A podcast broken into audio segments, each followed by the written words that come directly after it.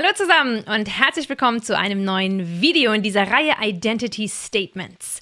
In dieser Videoserie ging es darum, dass wir unsere Identität herausfinden. Wir haben geschaut, wer bin ich im Licht dieses Gottes, der mir sagt, wer ich bin. Wer bin ich im Licht des Vaters, im Licht des Schöpfers, im Licht meines Retters, im Licht des Bräutigams. Und immer ging es darum, dass wir unsere Identität definieren von dem, der sie uns zuspricht, nämlich von Gott her. Das heißt, wenn Gott Vater ist, dann bin ich Kind. Wenn er Bräutigam ist oder Ehemann, dann bin ich die Frau an seiner Seite. Wenn er der Schöpfer ist, bin ich die Schöpfung und so weiter und so fort. Und all diese Bilder drücken ein und dasselbe aus. Du bist, wer du bist, weil Gott ist, wer er ist. Und bisher haben wir uns dabei immer als das Gegenüber Gottes definiert. Klar, wenn er Vater ist, dann bin ich Kind. Wenn er Schöpfer ist, dann bin ich Abbild. Und so weiter und so fort. Gott ist mein Gegenüber und ich schaue auf ihn und folge ihm nach. Aber wenn es um unsere Identität geht, geht die Bibel tatsächlich noch einen Schritt weiter. Und um diesen doch sehr radikalen und ultimativen Schritt geht es in diesem und im nächsten Video. Es ist quasi das Season-Finale.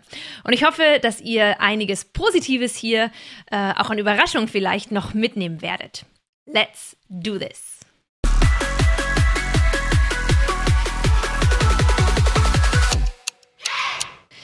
Die Bibel propagiert meines Erachtens nach kein Schwarz-Weiß-Denken. Aber in einer Sache ist sie ganz klar und deutlich. Es gibt ein Leben mit Jesus und es gibt ein Leben ohne Jesus. Es gibt ein Vorher und es gibt ein Nachher.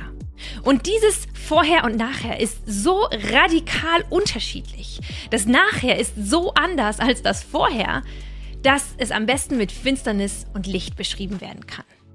Das Leben ohne Jesus ist das Leben in der Finsternis. Finsternis, Dunkelheit. Hier herrschen Tod, hier herrscht Sünde, hier bin ich gefangen, hier bin ich schutzlos, hier bin ich ausgeliefert den Mächten der Finsternis. Hier bin ich verloren, hier bin ich einsam, hier ist keine Hoffnung. Es ist dunkel, es herrscht Finsternis. Im Licht bin ich bei Jesus. Hier ist es hell. Hier gibt es Hoffnung. Hier bestimmen nicht Sünde und Scham mein Denken und mein Fühlen, sondern Freude, Friede, Hoffnung, Liebe. Ich bin errettet, ich bin geschützt, ich bin kraftvoll im Kampf gegen die Mächte des Finsternisses, Träger des Lichts. Hier stehe ich im Licht. Und wer von der Finsternis ins Licht wechseln möchte, der wird, bildlich gesprochen, entwurzelt. Wir werden herausgerissen aus dem Dunkeln und wir werden hineinversetzt in das Reich des Lichtes, in das Reich des Sohnes. Im Kolosserbrief wird das äh, ganz schön beschrieben. Dort steht, freut euch und dankt ihm, dem Vater, dass er euch das Recht gegeben hat, an dem Erbe teilzuhaben, das in seinem Licht für sein heiliges Volk bereithält. Denn er hat uns aus der Gewalt der Finsternis befreit er hat uns in das Reich versetzt, in dem sein geliebter Sohn regiert.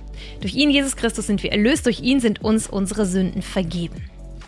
Mehr als einmal beschreibt die Bibel dieses Versetztwerden mit dem Bild eines Baumes, eines organischen Wachstums. Paulus beschreibt zum Beispiel im Römerbrief, dass die Heiden jetzt hineingepfropft werden in das Volk Gottes. Das heißt, da ist etwas Bestehendes, etwas Bestehendes Heiliges und wir werden hineingepfropft. Wir werden dort angedockt, wir werden reingesetzt. Johannes 15 beschreibt es mit dem Bild des Weinstockes. Dort heißt es, dass Jesus der Weinstock ist und wir die Reben, die da dran wachsen. Wir werden also hineinversetzt, von einem alten Baum abge, abgerissen und reingepfropft und verwachsen nun mit diesem Weinstock. Und das Faszinierende an diesen Bildern ist, dass wenn du dir das überlegst, am Anfang kannst du ganz genau sagen, ah ja, das ist der bestehende Baum und das ist das, was jetzt neu hineingesetzt worden ist. Man sieht noch, wo diese Stelle ist, an die etwas hineingepfropft wurde. Aber mit der Zeit verwächst das. Und irgendwann kannst du nicht mehr sagen, was jetzt was ist. Irgendwann kannst du nicht mehr sagen, ah, das ist Clarissa, das ist Gott, sondern irgendwann verwächst diese ähm, Stelle, wo wir zusammengefügt worden sind und Gott geht über in dich und du gehst über in Gott. Und es entsteht eine Verbundenheit und die Schnittstelle ist nicht mehr sichtbar. Und das klingt vielleicht erstmal ein wenig strange, aber Johannes hat tatsächlich in seinem Evangelium eine ganze Theologie des gegenseitigen Durchdringens entwickelt. Johannes nutzt dazu das griechische Wort Menno, was so viel heißt wie zu bleiben, zu wohnen, zu verweilen, irgendwo zu verbleiben. Es kommt allein in dem Johannesevangelium und seinen drei Johannesbriefen 64 Mal vor. Und Johannes nutzt es zunächst, um die Dreieinigkeit zu beschreiben. Der Vater im Sohn, der Sohn im Vater, der Heilige Geist und so weiter. Und darauf aufbauend präsentiert er uns dann mit seiner Theologie dieses Durchdringens, dieses gegenseitigen Innewohnens. Ich nehme euch mal mit da rein in diese Bibelstellen. Der Heilige Geist beispielsweise verbleibt auf Jesus. Der Sohn wohnt ewiglich im Haus des Vaters. Der Vater wohnt im Sohn und der Sohn verweilt in der Liebe des Vaters. Überall steht hier Menno, also im Griechischen steht hier immer das gleiche Wort, ja, immer dieses bleiben, wohnen, verbleiben. Derjenige, der Jesus Sühnetod annimmt, bleibt in ihm. Wer in den Worten Jesu bleibt, ist wahrhaftig sein Jünger. Und wer an ihn glaubt, wird nicht im Dunkeln bleiben, und so soll auch der Heilige Geist in den Jüngern wohnen. Und die Jünger sollen in Jesus bleiben, so wie die Reben an einem Weinstock. Sie sollen in seinem Wort bleiben, in seiner Liebe bleiben, in seinen Geboten bleiben. Immer das gleiche Wort, bleiben. Die Freude Jesu wird in den Jüngern bleiben. Ebenso wird ihre Frucht eine bleibende Frucht sein, also eine, die nicht vergeht, sondern die bleibt. Der Theologe Munzer fasst das Ganze so zusammen in einem äh, Statement. Er sagt, ein solches Sein in Christus, also ein solches Bleiben, Verbleiben, ein solches Wohnen in Christus, Menno eben, macht den Menschen bis in die Tiefe seines Wesens zum Eigentum Christi. Wow. Aber nicht nur Johannes hat eine Theologie des gegenseitigen Innewohnens, sondern auch Paulus beschreibt immer wieder dieses Verbleiben, dieses Wohnen, diese Einheit, die wir mit Jesus Christus haben. Und er prägt dabei diesen Ausdruck, den wir alle kennen, in Christus sein. In 1. Korinther 1, Vers 30 heißt es zum Beispiel, durch ihn, gemeint ist Gott, durch ihn seid ihr in Christus. Und diese Formulierung in Christus ist eine Formulierung, die nur Paulus im Neuen Testament benutzt und er benutzt sie 164 Mal in seinen ganzen Briefen. Je nachdem, was für eine Übersetzung du liest, fällt dir das vielleicht nicht so auf. Denn unterschiedliche Übersetzungen versuchen natürlich ähm, diese, diese Ausdrücke auch so gemäß ihres Sinnes zu übersetzen. Aber wenn du in der Elberfelder oder in der Schlachter liest, die nah dran sind am Urtext, wirst du diese 164 Stellen im Neuen Testament finden können, wo Paulus immer wieder betont, dass wir in Christus sind. Ganz bekannt sind uns hier Stellen wie zum Beispiel 2. Korinther 5, Vers 17, wo es heißt, wenn jemand in Christus ist, dann ist er eine neue Schöpfung. Das Alte ist vergangen, siehe, alles ist neu geworden. Oder die wechselseitige Beziehung, also nicht nur, dass wir in Christus sind, in Jesus sind, sondern auch, dass er in uns ist, beschreibt Paulus zum Beispiel im Galaterbrief 2, Vers 20, wo er sagt, nicht mehr ich lebe, sondern Christus in mir. Christus lebt in mir. Und Paulus beschreibt immer wieder also dieses, genauso wie Johannes, dieses gegenseitige Innewohnen. Wir in Christus, Christus in uns. Ich in ihm, er in mir. Und das Interessante ist, dass Paulus diese Wendung häufig auch in der Grußformel, also ganz am Anfang von seinen Briefen, benutzt. Er nutzt sie quasi wie einen Zuspruch, wie eine Erinnerung daran, wer die Empfänger dieses Briefes sind. Sie sind nicht mehr Peter, Hans, Clarissa, äh, Julia und Susanne, sondern sie sind die in Christus Seienden. Oft koppelt er das ja auch damit, dass er sie die Heiligen nennt, ja? Also an die Heiligen in Ephesus, an die Heiligen in Galatien. Und er nennt sie die in Christus Seienden. Er nennt sie ihr, die ihr in Christus seid, um sie daran zu erinnern, dass das ihr neuer Name ist. Nicht mehr, wer sie vorher waren, definiert sie. Das Alte ist vergangen, ja? Das Neue hat begonnen. Jetzt seid ihr in Christus.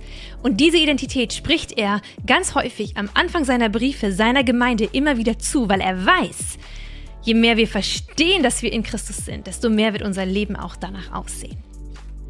Was bedeutet das nun ultimativ, wenn die Bibel uns dieses in Christus Sein zuspricht?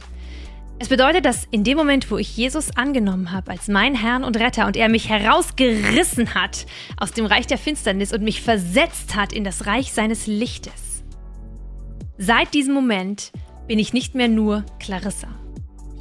Clarissa gibt es nicht mehr, sondern es ist jetzt Clarissa in Jesus. Jesus in Clarissa. Er und ich unzertrennlich, unverwechselbar, miteinander verschmolzen, ineinander übergehend.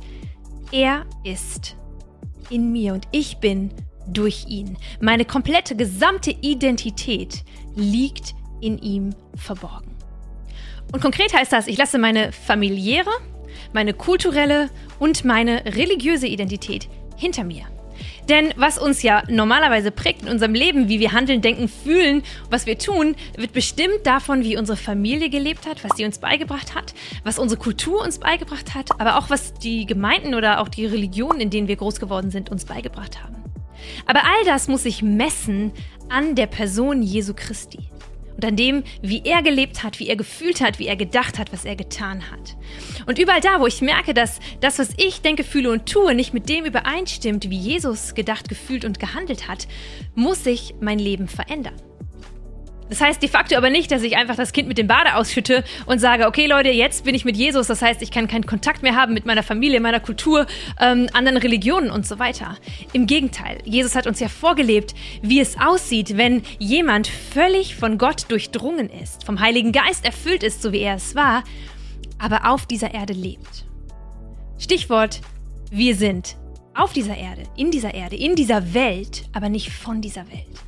Das heißt, wir tragen nun in uns etwas, was konträr zu dieser Welt ist. Aber das trennt uns nicht von der Welt. Es reißt uns nicht raus. Wir sollen es nicht hinter irgendwelchen großen Klostermauern verstecken oder hinter Kirchentüren ähm, Halleluja singen, um bloß nicht mit der bösen, schmutzigen, dreckigen Welt in Verbindung zu kommen. Im Gegenteil, was wir in uns tragen, das katapultiert uns hinaus in die Welt. Und überall da, wo wir hinkommen, berühren wir die Welt, das, was finster ist, das, was dunkel ist, was verloren ist, was zerbrochen ist. Und wir sind eine lebendige, wandelnde Einladung, hineinzukommen in das Licht, in die Wärme, in die Freude, in, die, in den Frieden, in die Liebe Gottes. Und das Verrückte dabei ist, dass die Implikation ja von diesem Bild des Weinstocks ist, dass in dem Moment, wo du mit dem Weinstock verbunden bist, wo du mit Christus verbunden bist, in dem Moment, wo du dein Leben ihm gibst und er in dein Herz hineinkommt, du automatisch Frucht bringst. Denn das tun Bäume, das tun Pflanzen. Sie, sie denken ja nicht erst drüber nach, so, hm, soll ich diesen Frühling äh, austreiben, soll ich Knospen bringen, soll ich anfangen, Früchte zu produzieren, sondern weil sie verbunden sind mit dem Stamm, da wo der Lebenssaft drin ist, bringen sie automatisch Früchte. Das heißt, unser Leben, da, da kommt ein Automatismus rein. Indem wir verbunden sind mit Jesus, bringen wir automatisch Früchte. Im Umkehrschluss heißt das natürlich auch, wenn wir keine Früchte sind, dann stimmt irgendwas mit der Verbindung nicht. Dann haben wir die vielleicht gekappt. Oder es gibt einfach noch Bereiche in unserem Leben, die noch nicht eingepfropft sind, weil wir uns da irgendwie immer noch, da will ich lieber Clarissa sein. Da will ich nicht äh, Jesus in mir. Und es gibt also Dinge, an denen wir noch arbeiten müssen. Nicht an, an unserem Tun unbedingt, sondern an dem, an unserer Verbindung mit dem Weinstock. Uns immer wieder andocken und immer wieder uns einpfropfen lassen, damit die Frucht gut und gesund wachsen kann. Und da sind wir doch, Hand aufs Herz, beim Kern des Problems. Denn wer von euch kann sagen, ich bin ein neuer Mensch, eine neue Kreatur, eine neue Schöpfung. Nur noch Christus lebt in mir. Ich nicht, sondern nur er, so wie Paulus das gesagt hat. Wer von euch kann das sagen? Ist es nicht eher unsere Realität und damit meine ich mich mit eingeschlossen, dass wir erleben, dass wir immer wieder in das Alte hineinrutschen? Dass nicht die Bibel, nicht das, was Gott sagt, nicht das, was Jesus über uns sagt, uns definiert, sondern dass wir uns definieren lassen, bestimmen lassen und antreiben lassen von dem, was andere Menschen, die Medien oder sonst welche Dinge uns vorgeben und sagen. Wie kann es sein, dass die Bibel sagt, du bist in Christus? Und, und doch rutsche ich immer wieder raus aus dieser Position, aus dieser Identität. Wie kann es sein, dass ich diese Identität immer wieder verliere? Bin ich vielleicht gar nicht Christ? Bin ich vielleicht gar nicht gerettet? Ist, ist da vielleicht irgendwie was falsch mit mir? Und genau darauf möchte ich mit euch im nächsten Video schauen. Auf diese Spannung, auf die Tatsache, dass wir völlig geheiligt sind und immer heiliger werden. Auf die Tatsache, dass wir in Christus sind und in ihn hinein wachsen. Und dass dieses Konzept nicht eine Beschreibung ist von deinem Versagen, sondern etwas, was wir in der Bibel finden, Darum geht es im nächsten Video. Und bis dahin könnt ihr natürlich gerne weiter die Videos in dieser Videoserie euch anschauen, ein bisschen stöbern und meinen Kanal abonnieren. Bis zum nächsten Mal zum krönenden Abschluss dieses Season-Finale.